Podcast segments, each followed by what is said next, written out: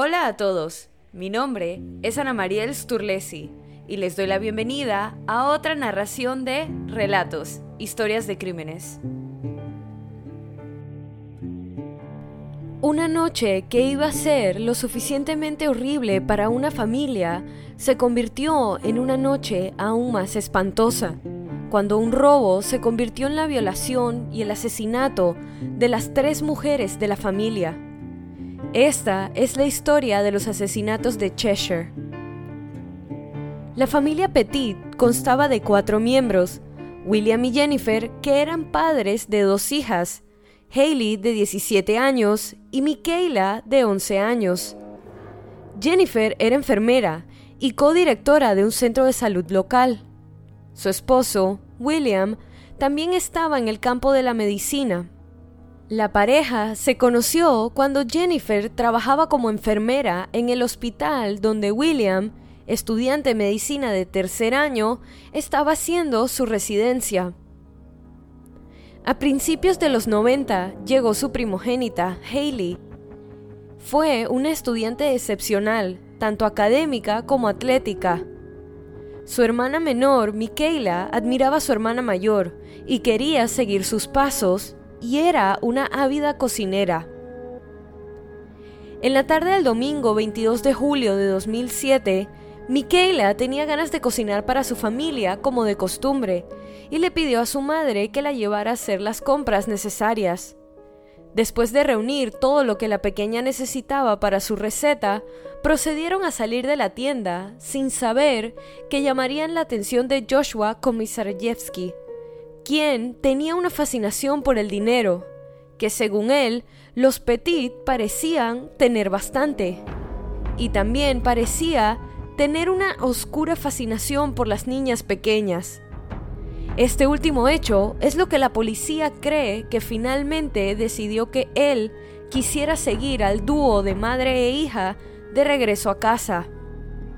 Komisarjevsky comenzó a mirar la casa y según su propio relato, comenzó a pensar qué casa tan bonita y qué agradable sería vivir en ella, sin tener que preocuparse por el dinero o el estrés. Una vez que el acosador se dio cuenta de dónde vivían, abandonó el área y le envió un mensaje de texto a su cómplice Stephen Hayes. Este respondió al mensaje dejando en claro sus intenciones de cometer el robo junto con Komisarjevsky. El dúo esperó a que la familia continuara con su velada, comiendo lo que Michaela había cocinado y se fueran a dormir para poder entrar a la casa lo cual hicieron el 23 de julio a las 3 de la mañana. Como mencioné anteriormente, la intención del dúo era solo robar y salir de la casa mientras la familia dormía. Pero cuando entraron por una puerta que se había dejado abierta en el sótano, notaron un bate de béisbol en las escaleras que conducían a la casa. Y ese fue el momento en el que su plan cambió y se volvió sangriento. Subieron las escaleras y descubrieron que conducía al solarium de la casa, donde encontraron a William profundamente dormido en uno de los sofás. Komisarjevsky procedió a golpear con el bate a William, y luego, junto con Hayes, le ataron las muñecas y los tobillos con sunchos y cuerdas, amenazándolo con dispararle si intentaba algo. Luego, las niñas y su madre fueron atadas por los tobillos y las muñecas a sus camas en sus respectivas habitaciones, con fundas de almohadas colocadas sobre sus cabezas. Tras inmovilizar a las víctimas, los intrusos saquearon la casa en busca de dinero, mientras trasladaban al padre al sótano y lo ataban a un poste. Luego encontraron 40 mil dólares de los cuales decidieron robar 15 mil, lo que para ellos no era suficiente, al encontrar menos artículos de valor de lo pensado. Por eso decidieron cambiar su plan, y es entonces cuando se convirtió en una situación de rehenes. Hayes en algún momento salió de la casa y fue a comprar gasolina y regresó.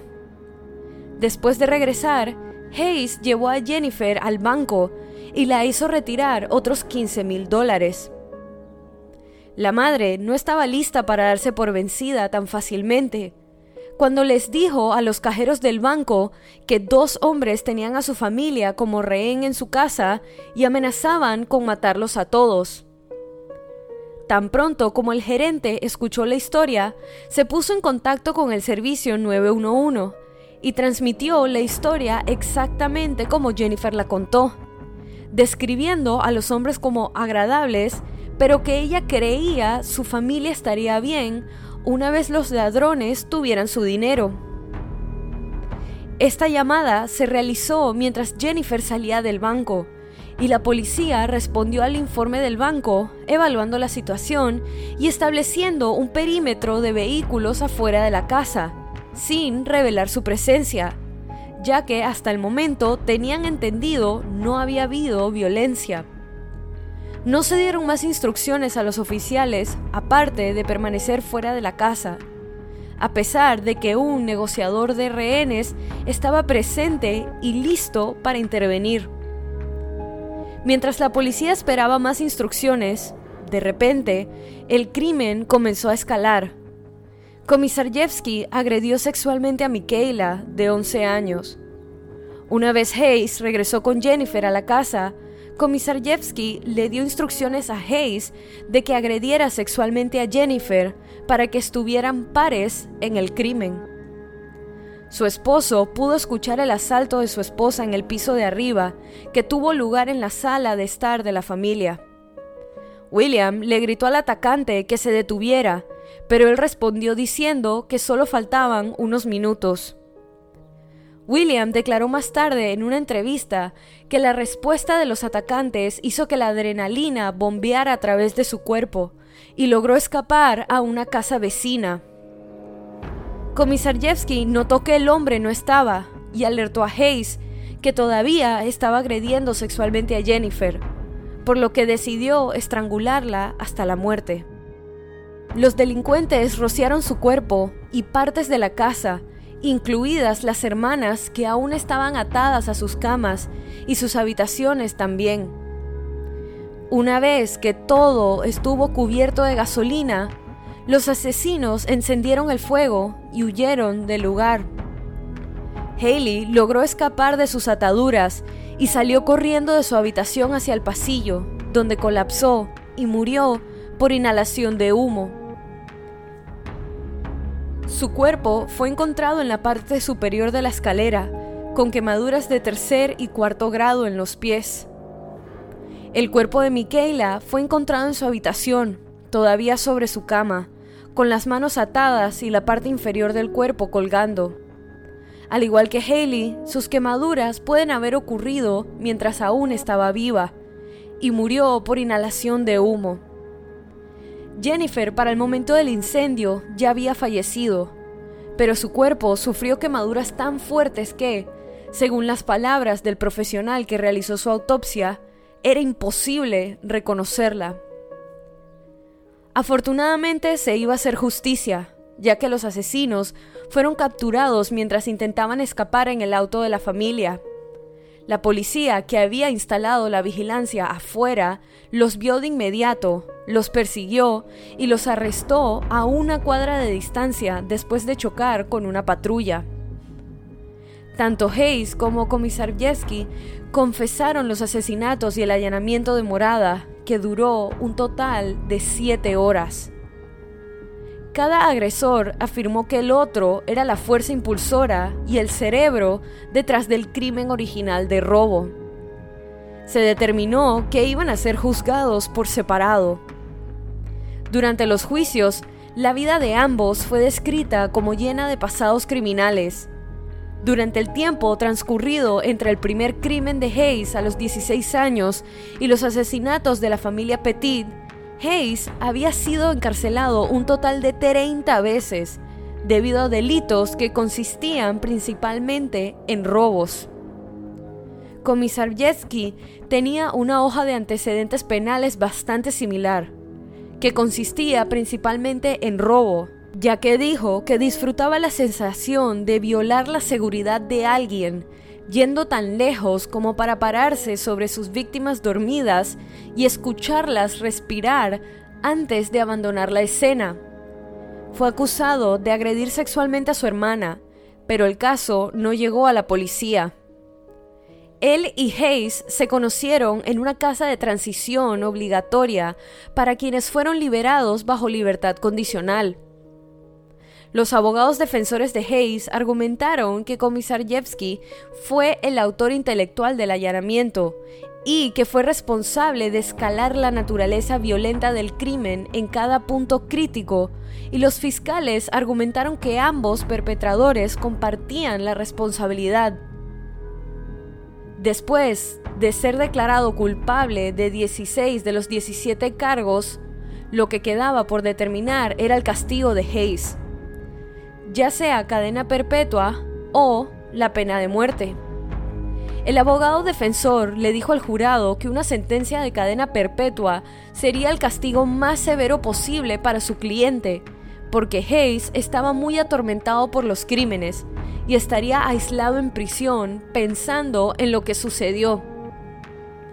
Pero el jurado optó por la ejecución por inyección letal, que es lo que realmente quería Hayes. Hayes se disculpó por el dolor y el sufrimiento que había causado a la familia Petit y esperaba que trajera paz a los heridos. Los abogados de Komisarjevsky le ofrecieron declararse culpable a cambio de cadena perpetua, pero los fiscales llevaron el caso a juicio para imponerle la pena de muerte. Al igual que en el juicio de Hayes, sus abogados culparon a la otra parte por la planificación de los crímenes. Pero al igual que en el caso de Hayes, fue declarado culpable, pero en este caso de los 17 cargos presentados contra él, y también condenado a la pena de muerte. Aunque reconoció haber participado en el crimen, insistió en que no tenía la intención de matar a nadie, y expresó remordimiento que sentía por todo lo que había hecho. Durante su declaración de impacto de víctima, el único sobreviviente de la tragedia, William, describió el crimen como su holocausto personal. Ninguno de los criminales fue ejecutado desde que Connecticut abolió la pena de muerte y las sentencias de Hayes y Komisarjevsky fueron conmutadas por cadena perpetua, a pesar de los esfuerzos y protestas de William. En Connecticut se sintió el impacto de los asesinatos. Es un día grabado a fuego en la memoria de todos los involucrados. La crueldad del crimen trastornó las nociones de seguridad suburbana, retrasó la abolición de la pena de muerte en Connecticut y se convirtió en tema de programas de televisión, documentales y libros. La hermana de Jennifer, Cynthia, estaba en su casa en Carolina del Norte y estaba enfadada porque estaba tratando de organizar unas vacaciones familiares, pero no podía terminar de planificarlas porque su hermana no le devolvía los mensajes. Pero alrededor de las 2 pm del 23 de julio, recibió una llamada telefónica de la hermana de William, Joanna, y dijo que inmediatamente supo que algo andaba mal, y preguntó de inmediato si sus sobrinas estaban muertas. Joanna, sorprendida por la rapidez con la que adivinó, le dijo lo que había pasado. A pesar de haber adivinado correctamente, Cynthia aún no podía creer lo que había sucedido, pero se dio cuenta de la realidad cuando vio las noticias de televisión en el aeropuerto camino a la casa de sus padres en Pensilvania. Casi todos los años en el aniversario, Cynthia dijo que se despierta alrededor de las 3 a.m., aproximadamente el momento en el que los asesinos irrumpieron en la casa de los Petit. Durante las próximas siete horas, imagina minuto a minuto el sufrimiento de sus familiares. Michael Milone quien era el administrador de la ciudad de Cheshire en ese momento, recibió una llamada del subjefe de policía esa mañana diciendo que había una posible situación de rehenes. Su oficina y el departamento de policía recibieron correos electrónicos de odio durante años después de los asesinatos. correos enviados por personas molestas debido a la respuesta de la policía.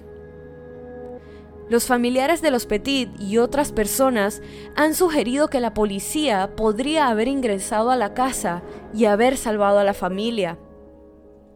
Después de ir al lugar ese día y participar en una conferencia de prensa, Milone se sentó solo en su oficina, en estado de shock. En cuanto a William Petit, el único sobreviviente de los asesinatos de Cheshire, a raíz del espantoso crimen, se ha visto obligado a crear una nueva vida para sí mismo.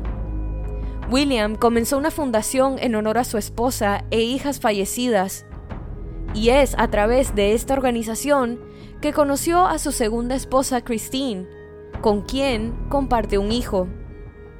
Estos despiadados asesinatos dieron lugar a pedidos inmediatos de reformas en el sistema de justicia penal de Connecticut, lo que provocó que se ordenara el monitoreo electrónico de ladrones en libertad condicional y se prohibió la libertad condicional para delincuentes violentos, al igual que provocó una revisión de los convictos que ya estaban en libertad condicional. El allanamiento de morada se convirtió en una nueva clase de delito que podía resultar en una pena de prisión de hasta 25 años. Aunque ninguno de estos ajustes legales pueden traer de vuelta a Jennifer, Haley y Michaela, las tres descansan en paz juntas.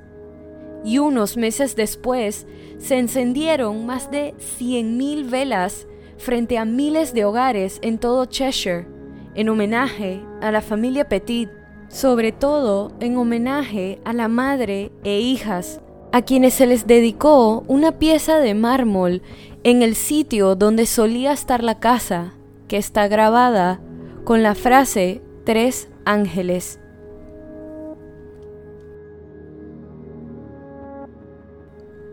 Y así culmina este episodio de Relatos, historias de crímenes.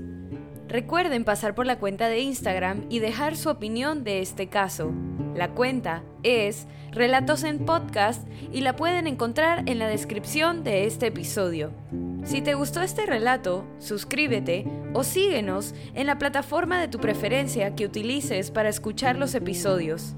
Y no dudes en dejar una calificación y comentarios. Mi nombre es Ana Mariel Sturlesi y muchas gracias por acompañarme en esta narración nuevamente y bienvenido si es tu primera. Nos vemos la otra semana para otra narración de Relatos, historias de crímenes.